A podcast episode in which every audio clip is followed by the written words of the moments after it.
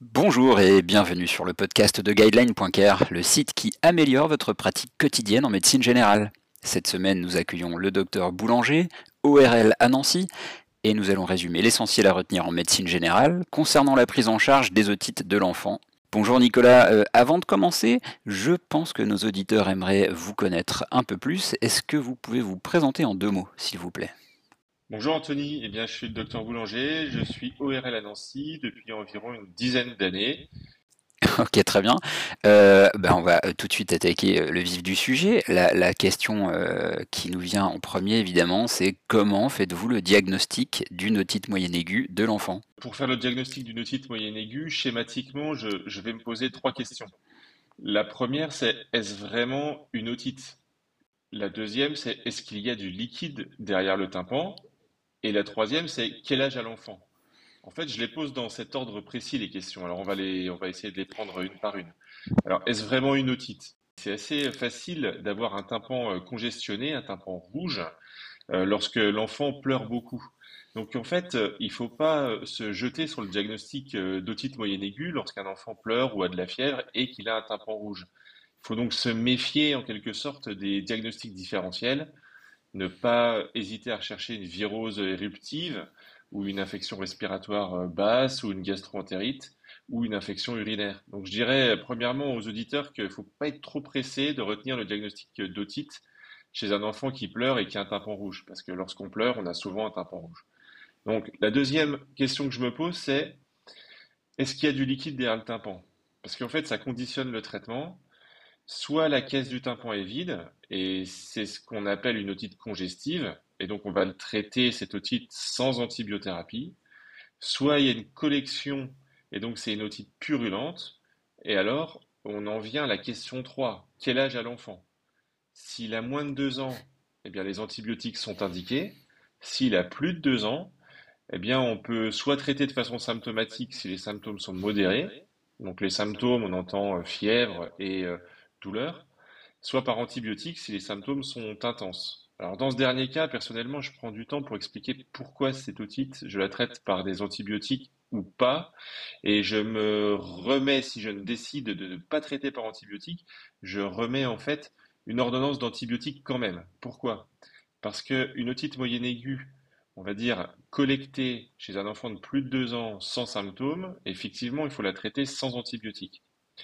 Mais il faut aussi pouvoir la réévaluer à 48-72 heures, parce qu'en l'absence d'amélioration des symptômes, là, il y a une antibiothérapie qui est indiquée. Donc j'explique aux parents que je leur remets une ordonnance d'antibiotiques et qu'ils devront la faire euh, euh, valider, euh, aller chercher les antibiotiques si leur enfant n'améliore pas les symptômes au bout de 48 à 72 heures. Ça leur permet d'éviter de revenir faire une consultation en fait. C'est ce qu'on appelle la prescription retardée d'antibiotiques et ça a été décrit dans la littérature euh, est montré efficace et ça permet aussi de diminuer la consommation d'antibiotiques et donc les, résistances euh, inhérentes.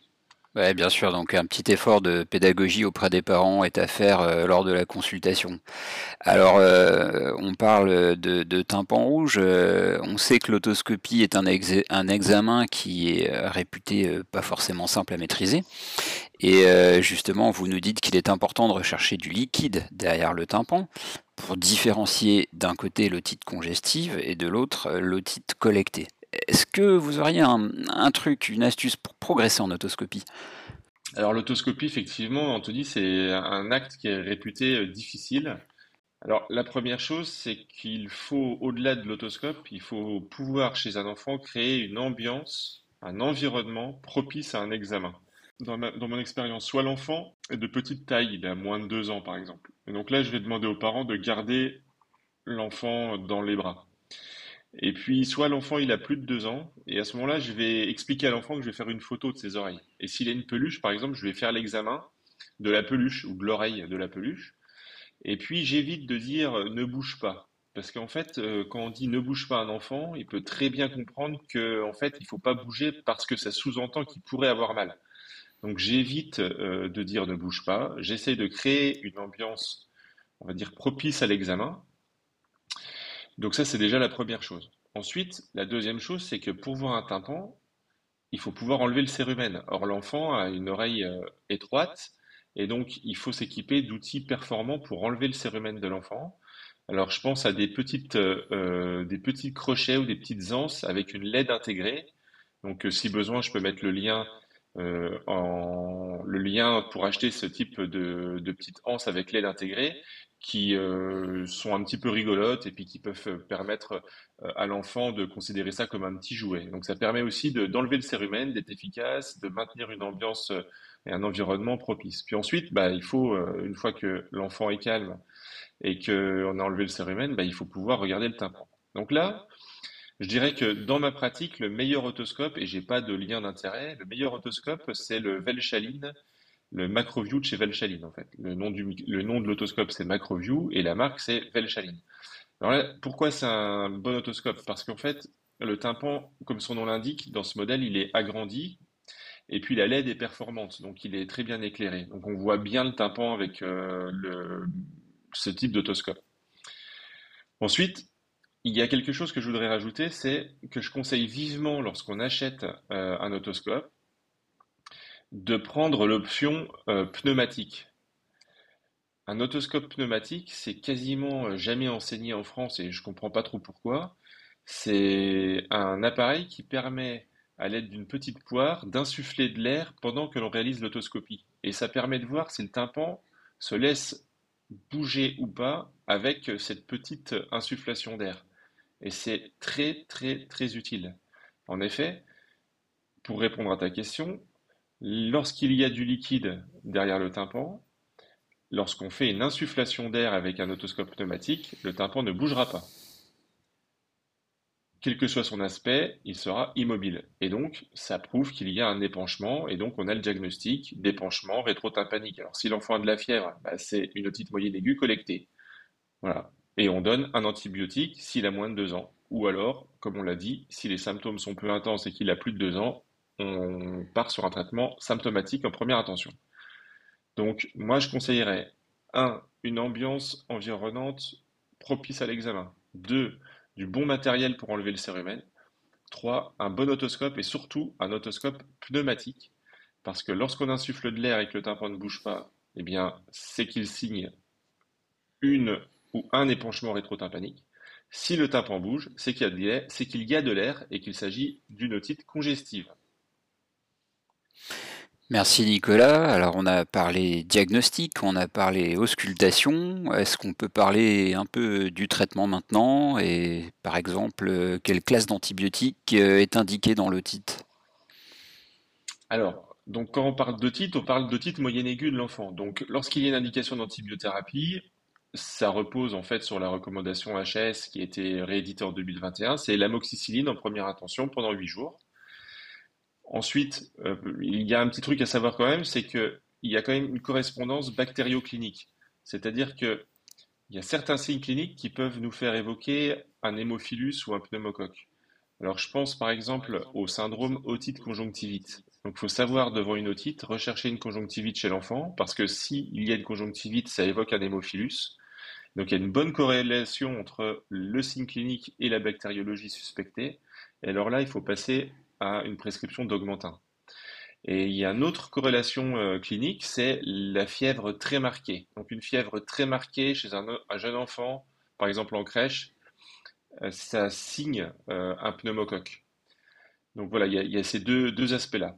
Et il y a un cas particulier qui est, qui est rare et qu'il faut connaître, c'est l'enfant, on va dire, de moins de trois mois. Donc là, l'antibiothérapie, euh, c'est plus du tout euh, la même, euh, on va dire, suspicion de germe. Ça va être considéré comme une infection materno-fétale. Donc il faut retenir enfant de moins de 3 mois ou moins de 3-4 mois. Eh bien, c'est directement un adressage en milieu hospitalier, en ORL pédiatrique, pour une antibiothérapie ciblée visant les germes fréquents dans les infections materno-fétales. Ce qu'il faut retenir en fait, c'est que les otites congestives, elles sont virales dans 90% des cas, et qu'une otite collectée, elle est toujours bactérienne, et que vu l'écologie bactérienne en France, eh c'est souvent de l'hémophilus, souvent du pneumocoque, et qu'ils sont sensibles très souvent à l'amoxicilline en première intention. Alors après, s'il y a des allergies à l'amoxicilline, c'est des allergies aux pénicillines. avec euh, pas de contre-indication à la mise en place de céphalosporine, eh bien, on peut prescrire de l'Orelox. Et puis, s'il y a une allergie et une intolérance euh, aux céphalosporines, eh bien, alors on pourra aller euh, se diriger vers du Bactrim. Voilà, ce sont les recommandations HAS et rééditées en 2021. Merci beaucoup pour euh, tous ces détails. Euh, est-ce qu'on pourrait faire un petit focus sur une forme d'otite spéciale, euh, l'otite séreuse ou séromuqueuse? Qu'est-ce qu'il faut retenir selon vous vis-à-vis de ce type d'otite en médecine générale? Alors en fait, l'otite séromuqueuse, c'est une otite silencieuse. Elle fait pas mal du tout.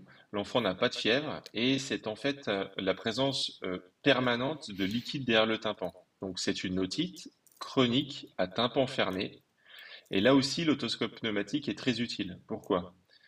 Parce que ce type d'otite séromuqueuse ou séreuse, ou otite muqueuse, eh bien, dans le terme même de, l'otite, on voit bien qu'il y a une variabilité. Donc lorsqu'il y a une otite séreuse, c'est que le liquide est très fluide. Lorsqu'il y a une otite muqueuse, c'est que le liquide derrière le tympan est très visqueux. Et donc ça donne des aspects très variés d'un enfant à l'autre sur le plan otoscopique. Donc c'est parfois difficile de savoir si le tympan est normal, si le tympan est opaque, s'il y a des bulles, pas de bulles. Et donc là aussi, en fait, il ne faut pas compliquer les choses, il faut savoir s'il y a du liquide. Et donc on en revient à l'autoscope pneumatique. Un enfant qui n'a pas de fièvre, qui, euh, dans un contexte euh, euh, particulier de suspicion de baisse d'audition, puisque lorsqu'il y a du liquide derrière le tympan, bah, l'enfant va présenter une baisse d'audition avec une surdité de transmission. Donc un enfant qui a tendance à parler fort, un enfant qui a tendance, par exemple, à présenter peut-être des troubles de la concentration qui pourraient être montés par l'équipe enseignante. Avec un examen otoscopique qui est comme banal, bah, il ne faut pas hésiter à utiliser l'autoscope pneumatique. Parce que si on fait une insufflation et que le tympan ne bouge pas, c'est qu'il y a du liquide. S'il y a du liquide, eh bien on peut parler d'épanchement rétrotympanique. Alors là aussi, un épanchement rétrotympanique, c'est pas forcément une otite séromuqueuse. L'otite séromuqueuse, c'est la persistance plus de trois mois d'un épanchement. Or, après une otite moyenne aiguë, les enfants ont souvent du liquide derrière le tympan pendant un mois, un mois et demi. Donc en fait, il faut bien faire la différence entre une otite séromuqueuse, qui est la persistance d'un liquide derrière le tympan de façon chronique au moins trois mois, et un simple épanchement rétrotympanique après un épisode otitique aigu, qui lui va disparaître en un mois et demi ou deux mois tout seul. Alors justement, comment bien faire la différence? Alors, pour faire la différence entre une euh, otite séromuqueuse, donc c'est-à-dire une otite chronique, et un épanchement rétrotympanique, faut avoir les idées simples euh, et claires. La plupart du temps, un enfant qui va faire des otites, on va se trouver dans une situation euh, automno-hivernale. Donc, lorsqu'on a un doute sur un épanchement rétrotympanique, au décours d'un épisode infectieux, on revoit l'enfant, il n'y a pas de fièvre, on trouve que le tympan, euh, peut-être qu'il y a un épanchement, on fait l'autoscopie pneumatique, éventuellement on ne retrouve pas euh, de mobilisation du tympan, eh il ne faut pas hésiter à revoir l'enfant plusieurs mois après en fait. Puisque c'est la persistance de ce liquide qui définit l'otite séromuqueuse. Donc en fait, il faut revoir l'enfant, je dirais, au printemps. Été, printemps. Et alors là, si on voit toujours un enfant sans fièvre, qui a tendance à parler fort et qui a du liquide derrière le tympan avec une otoscopie, pneumatique qui ne montre aucun mouvement, eh bien là, il faudrait adresser euh, l'enfant à un ORL parce qu'il y a une forte suspicion d'otite séromuqueuse, c'est-à-dire un caractère chronique de persistance d'un épanchement derrière le tympan. Très bien. Euh, bah, merci pour euh, ces détails. toujours dans le cas de l'otite séromuqueuse, quel est le traitement recommandé? Le traitement de l'otite séromuqueuse repose sur une aération prolongée de la caisse du tympan avec la pose d'un aérateur transtympanique, ce qu'on appelle un drain. Et donc en fait, ce qu'on appelle faussement un drain, puisqu'il ne draine pas l'oreille, il permet au contraire d'apporter de l'air dans la caisse du tympan. Tout se passe comme si, chez l'enfant, l'oreille n'était pas correctement ventilée par la trompe de Stache. Eh bien, l'oreille se transforme, la muqueuse de l'oreille moyenne se transforme et acquiert une fonction mucipare. Elle se met à sécréter un liquide séromuqueux, comme on l'a vu dans l'otite séromuqueuse. Donc cet épanchement euh, séromuqueux eh bien, il va disparaître d'une seule façon, c'est lorsqu'on va aérer la caisse du tympan pendant plusieurs mois. Donc, on procède à une parasynthèse, c'est-à-dire une petite euh, moucheture au niveau du tympan, d'environ 1 ou 2 mm, et on pose un aérateur transtympanique afin de permettre une aération sur plusieurs mois de la caisse du tympan. Donc, en fait, on retient l'indication de pose d'aérateur transtympanique sur la persistance d'un épanchement rétrotympanique sur plusieurs mois euh, en dehors de tout épisode infectieux et chez un enfant qui a une surdité ou un retard du langage ou une rétraction de la membrane du tympan ou des épisodes d'otite moyenne aiguë très fréquentes. Donc l'indication elle se pose par l'ORL et généralement on peut chez un enfant de plus de 4 ans y associer un autre geste qui est le curtage des végétations adénoïdiennes parce qu'on a montré un meilleur résultat sur la disparition de l'otite séromuqueuse lorsqu'il y avait une adénoïdectomie associée chez l'enfant de plus de 4 ans. Parfait, bon bah merci. Euh, docteur Boulanger, quand un enfant justement est porteur d'aérateur transtympanique, euh, quelle est, quelle est la surveillance qu'il faut réaliser au cabinet? Alors, quand un enfant est porteur d'aérateur, il faut simplement vérifier qu'il est bien en place et que son fût soit bien libre et pas obstrué. Je constate souvent qu'il y a de trop grandes précautions par rapport à l'eau dans l'oreille en fait. Aucune précaution particulière n'est à prendre sous la douche par exemple. Euh, un enfant peut aller se baigner mais doit simplement éviter de placer la tête sous l'eau. Donc, soit l'enfant est dans, euh, dans la possibilité de comprendre ou a une surveillance adéquate pour éviter de mettre la tête sous l'eau et il peut aller se baigner, soit euh, l'enfant ne respecte pas les consignes, mais plusieurs fois la tête sous l'eau, et à ce moment-là, bon, bah, il faut le retirer de la baignade, parce qu'il y a un risque d'otite euh, moyenne aiguë ou d'expulsion de l'aérateur avec la pression du liquide. Bon, un aérateur reste en place en moyenne 6 mois, ça dépend de sa forme, donc 6 mois, 1 an, selon la forme de l'aérateur qui est posé. L'idée, c'est donc de couvrir la période automno-hivernale le plus possible lorsqu'on pose l'aérateur. Donc rappelez-vous, l'enfant est vu durant l'hiver, il a une otite. Puis on le revoit et on ne sait pas s'il y a un épanchement, s'il y a une otite séromuqueuse. Donc on dit, rendez-vous au printemps. Rendez-vous au printemps, rendez-vous durant l'été. Si l'épanchement persiste, on parle d'otite séromuqueuse. Eh bien, c'est à la fin de l'été qu'on va poser l'aérateur pour qu'il ait une action automno-hivernale complète.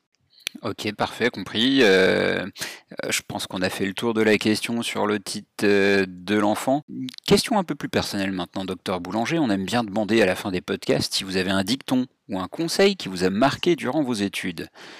Alors, la parole est à vous. Alors, j'aurais alors un dicton ou un conseil? Ah, c'est vous qui choisissez. Alors, euh, bah, j'en ai un de chaque, donc je vais, donner, je vais donner un de chaque. Le dicton, ce serait euh, quand on entend le bruit du galop, il faut penser au cheval avant de penser au zèbre. C'est-à-dire que, par exemple, lorsqu'on a une idée dans un diagnostic, eh bien, il faut jouer la carte euh, statistiquement la plus probable. Et on a tendance en médecine à retenir des diagnostics potentiellement rares avec des noms de maladies complexes, alors qu'il y a statistiquement plus de chances que ce soit une maladie fréquente. Donc, lorsqu'on entend le bruit du galop au loin, faut penser au cheval avant de penser au zèbre. Alors le conseil, ce serait primum non nocere, c'est-à-dire euh, bah, il faut essayer de soigner les gens sans euh, leur euh, engendrer de d'effets iatrogènes supérieurs à leur pathologie. Ok, très bien. Merci beaucoup, docteur Boulanger. merci d'avoir fait le point sur ce sujet avec nous dans notre podcast. Ok, super, merci beaucoup, euh, docteur Boulanger. Euh, chers auditeurs, chères auditrices, vous pouvez retrouver notre fiche de synthèse au format A4 sur le titre euh, moyenne aiguë de l'enfant sur notre site guideline.care. Je vous donne rendez-vous à très vite pour un nouvel épisode. N'oubliez pas de nous mettre une note et un avis sur votre logiciel de podcast pour pouvoir nous faire connaître. Ça nous permettra également de vous proposer plus de contenu à l'avenir. Tous nos contenus DPC en médecine générale sont disponibles sur notre site gainline.care. Je vous souhaite euh, nous retrouver très vite euh, pour un nouvel épisode.